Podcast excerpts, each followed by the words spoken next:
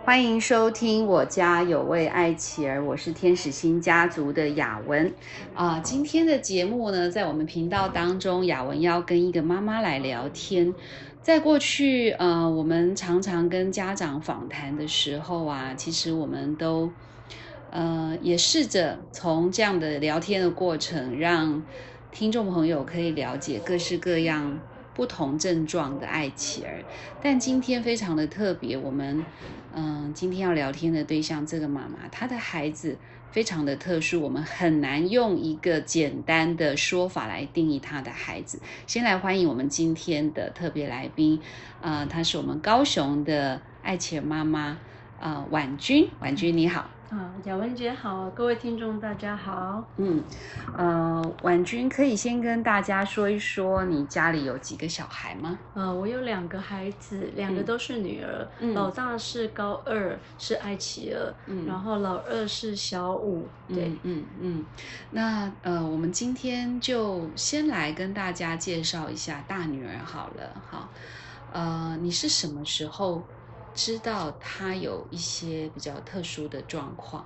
呃，他大概是在四岁中班入幼稚园的时候，有巡抚老师入班去辅导的时候，嗯那这个老师发现这个孩子跟其他孩子有不太一样的地方，就是他嗯觉得这个孩子比较亲疏不分，所以他有建议导师让我带他去询问医师。嗯嗯，呃，可以多讲一点亲疏不分吗？哦，嗯那就是说，他看到这个巡抚老师，他在第一次见面的时候，他可能就会去拥抱他，然后会去黏着他，跟他说自己的事情。哦，就是呃，一般来讲，一个三四岁的小孩应该会对于陌生人还是有点距离感哈。是可是他对于这个老师第一次见面，他就好像跟你很熟了，是这个意思是。是所以老师觉得他的看到人的反应是很特别的。是是，嗯嗯。那你真的带他去评估吗？是，后来呃，不完全是因为这个部分，因为他的嗯细部肢体动作是差的。比如说投球的时候，他是用整只手臂去丢球，而不是用手腕，他不太会去使用细的动作。哎，你都会去注意到这些细节哦。是，哦对，所以那个时候也就是有怀疑说他像他扭屁股也扭得不自然，荡秋千也不太会荡，所以嗯跟其他一般的那个岁数的孩子的发展稍微有一些不一样，所以于是也就是借着这个机会就带到呃民生早疗医院去。测试，那的确有测出肢体上面发展是比同年纪稍微迟缓，然后也测出他的智商是高于一般的，尤其是语文将近是满分的。哦，所以应该是说他在身体动作上面的呃粗动作、细动作上面，可能比一般的孩子落后，是但是他的语言、他的智力的发展却是非常的好。是的，哦，那嗯，你当下当你知道这样的一个诊断的时候，你还能接受吗？那时候你的心情还好吗？呃，其实那时候医生给了一个呃，他的他的报告书上面写提到了雅斯伯格这几个字，嗯那他只是写说有雅斯伯格的特质，嗯但是其实我当时候对雅斯伯格这个东西是完全没有了解的。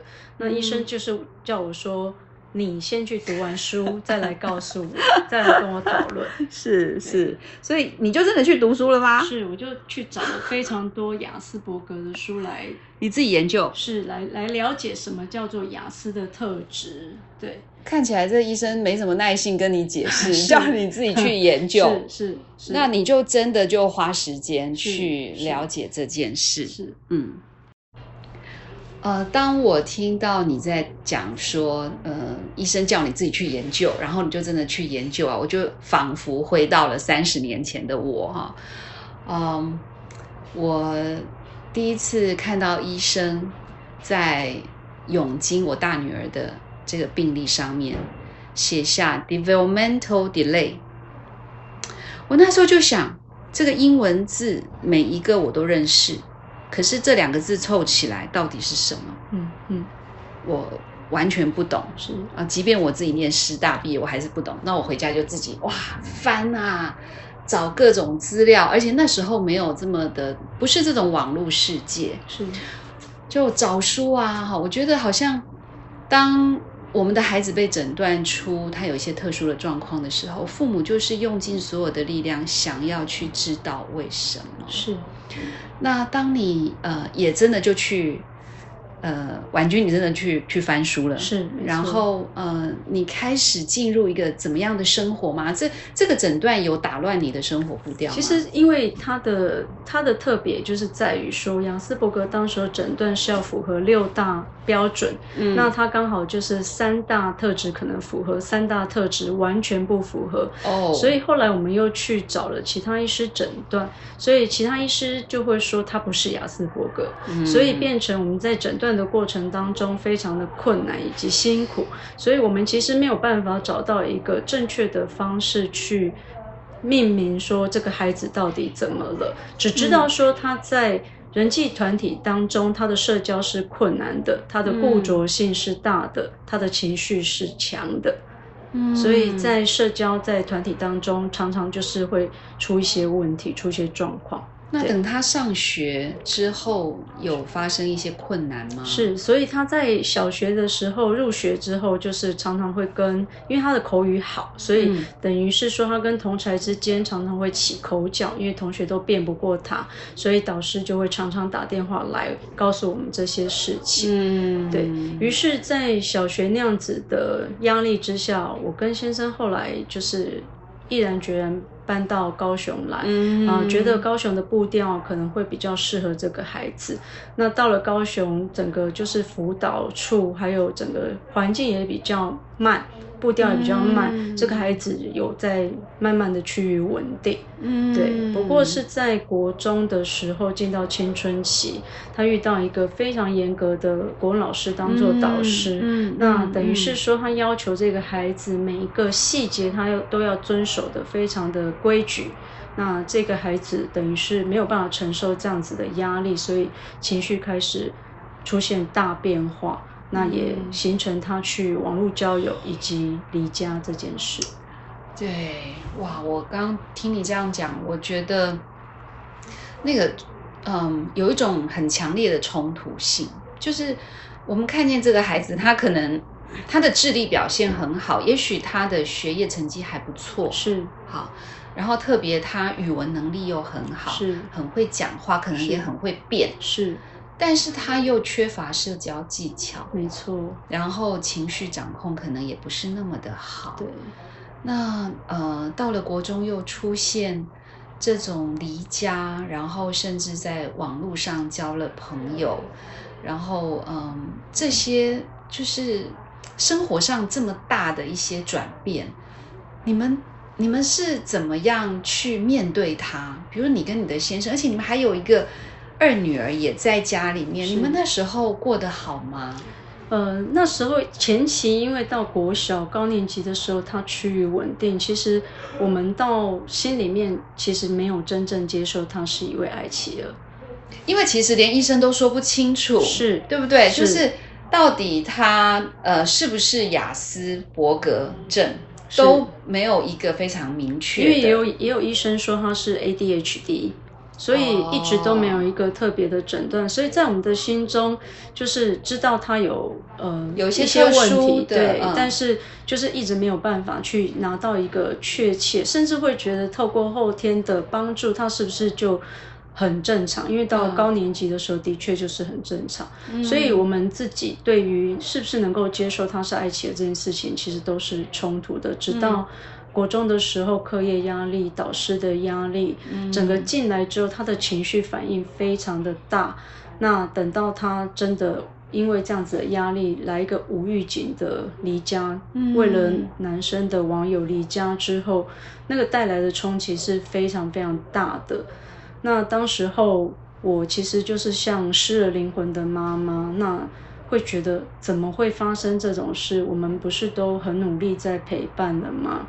那也就正视了这一件事情，就是他真的有一些特别的地方，是他真的没有办法承受这么大的压力，才会出现这样的行为。在当时候，我觉得我的人生好像就快垮了，因为我是为了他才辞去我的工作的。对，那我很呃用生命在爱这个孩子，怎么会是这样的结果？所以当时我觉得有点掉入了一个深渊。我连走路的时候看到红绿灯变绿了，我好像都没有办法反应它是绿灯。我看得到红绿灯，可是我不知道绿灯变绿了。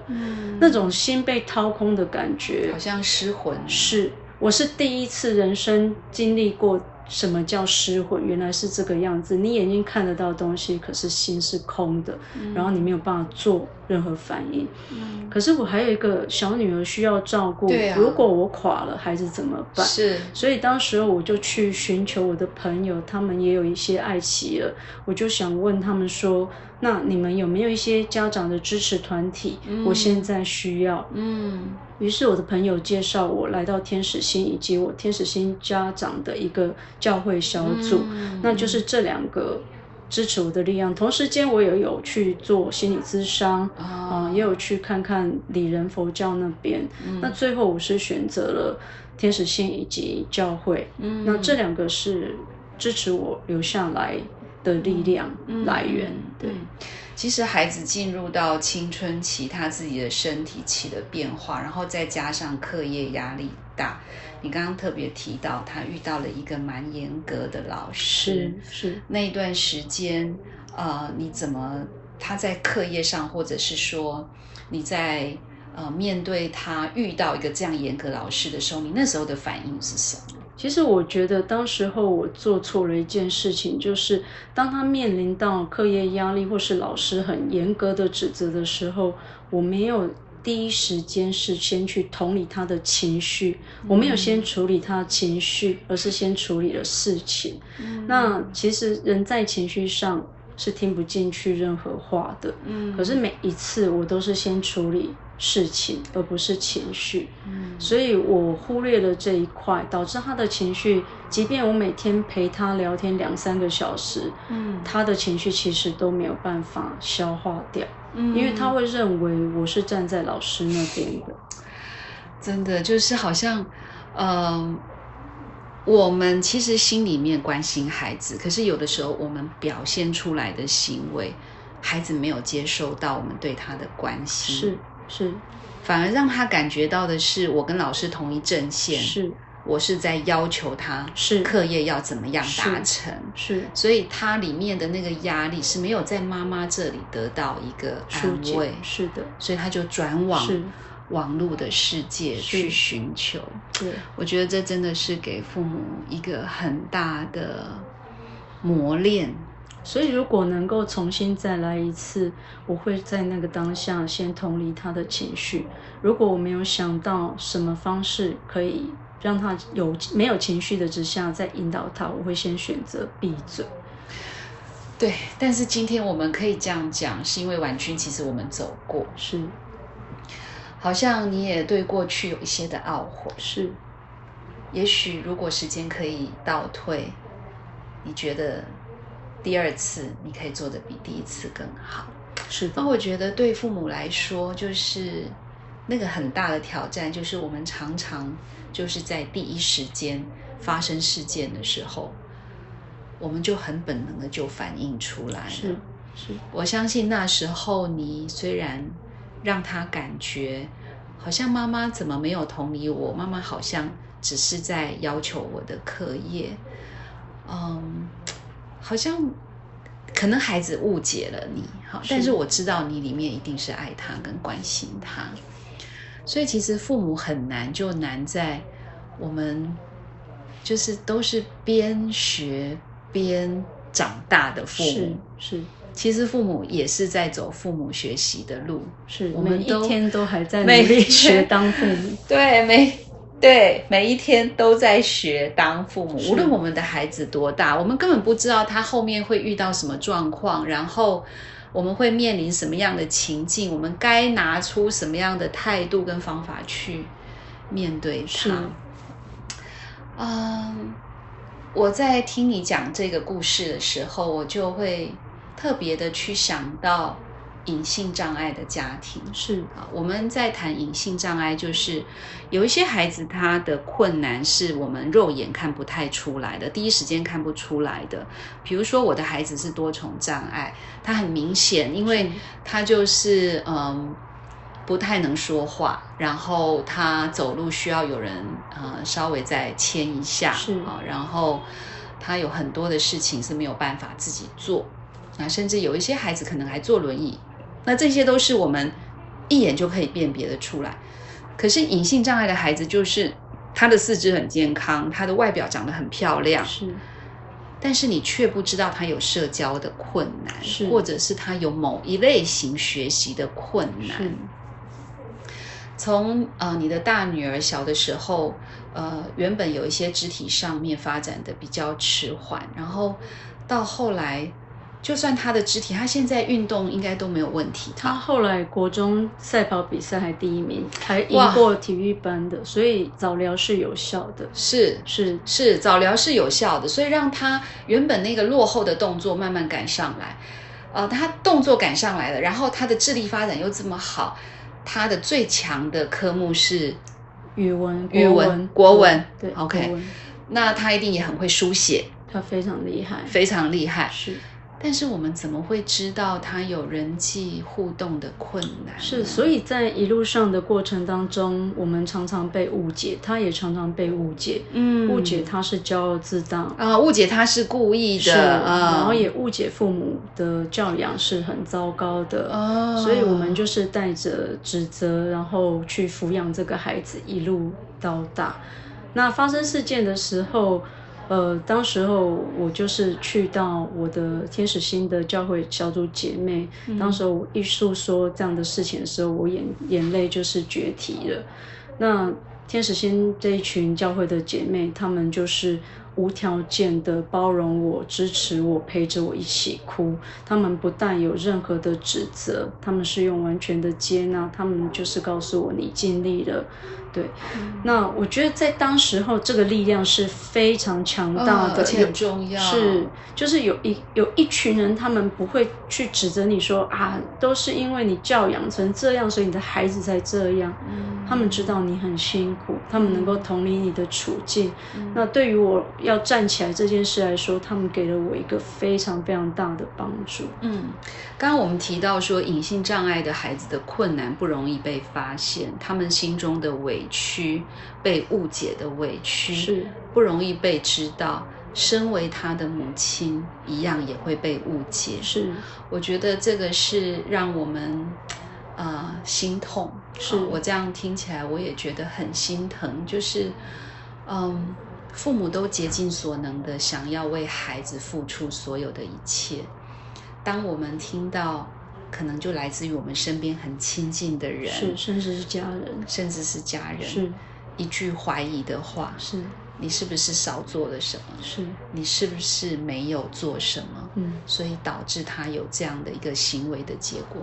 我觉得这都对我们是无比的沉重啊！是啊所以我觉得父母有有时真的那个心中的苦说不出，嗯，还好你遇到了呃能够理解你的这些其他的家长。好，那我觉得我一直嗯不想或是呃不敢用爱起来的家长来称呼你，是因为啊、呃我不知道，我不知道我这样，如果我说你的大女儿是爱琪儿，呃，是不是对她的不尊重？嗯，好嗯，那但是我可以理解，她真的有一些特殊的需求跟特殊的状况，是在这样的教养他，因为他现在高二嘛，是哦，十几年的路程，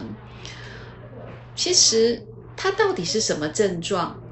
他是有病吗？或者是他是这个症状，他有这个病吗？我觉得好像也已经不重要了，不重要了，不重要了，而是我们活在这个当下，我们怎么样陪伴他去面对他生命的下一次的挑战，才是我们最实际的需要。是。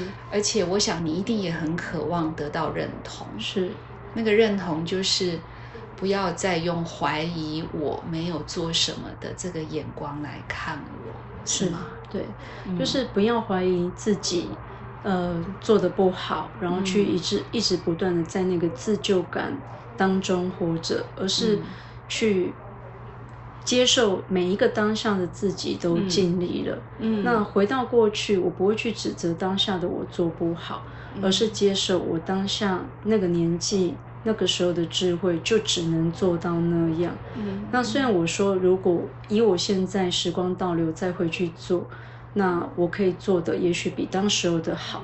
可是我可以把现在的经验分享给其他家长，化为祝福给其他的家长，嗯然后在这条路上还正在走的家长。嗯，呃，我觉得婉君你很不容易，因为我听过很多的妈妈们，好，其实我也曾经有过一段时间，会觉得自己很难放过自己，就是自己会很计较自己过去为什么不能做得更好，然后好像不断的用过去的自己在鞭打现在的自己。是，好，但是你却可以把过去觉得自己没有做得很好的，就让它先过去吧，然后让这些经验成为现在其他家长的祝福。是，我觉得这是一个翻转的力量，是是一个把过去的不完美转变成一份完美的礼物，想要送给别人的力量。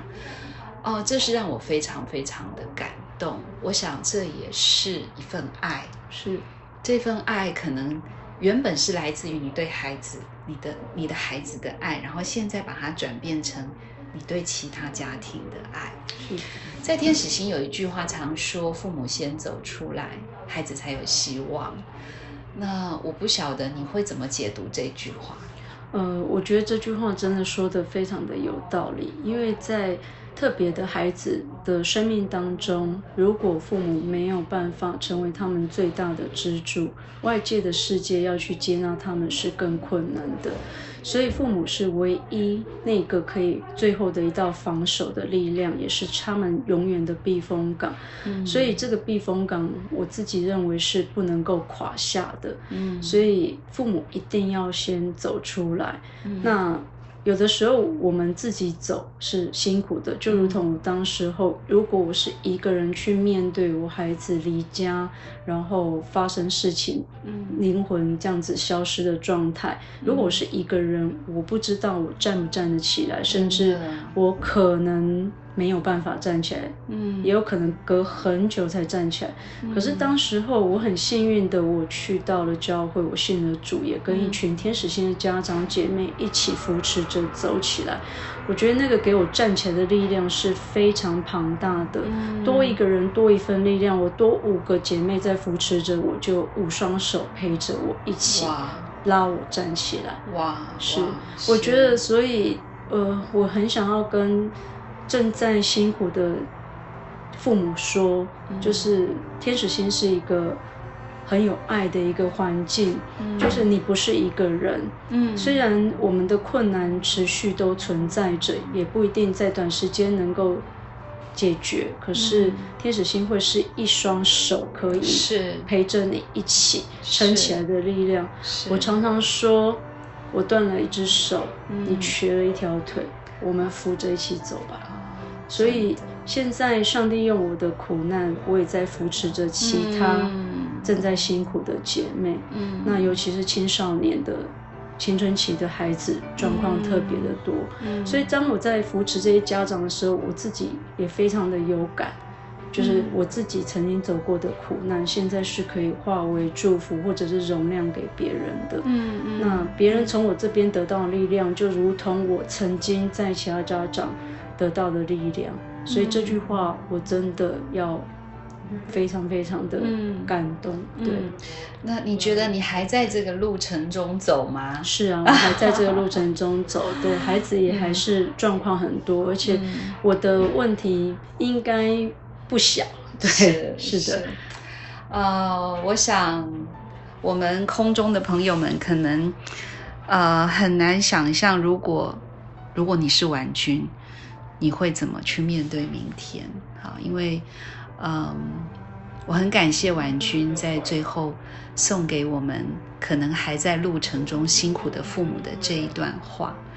而且刚刚我们也提到说，其实我们每一天都还在学习，我们每一天都还在学习怎么当父母。是这件事情其实一点都不轻松。是啊、孩子也还在高中的阶段，是他前面的路还很长。是啊，但是嗯，你可以呃，在这个路程当中陪伴别人，然后也让别人来陪伴你。是我觉得这是一个安定的力量，是也是一份爱的礼物。是在今天的呃频道节目当中，我们邀请的婉君，嗯，她的孩子，我们说不清楚他的状况，但是他的辛苦我们也不容易想象。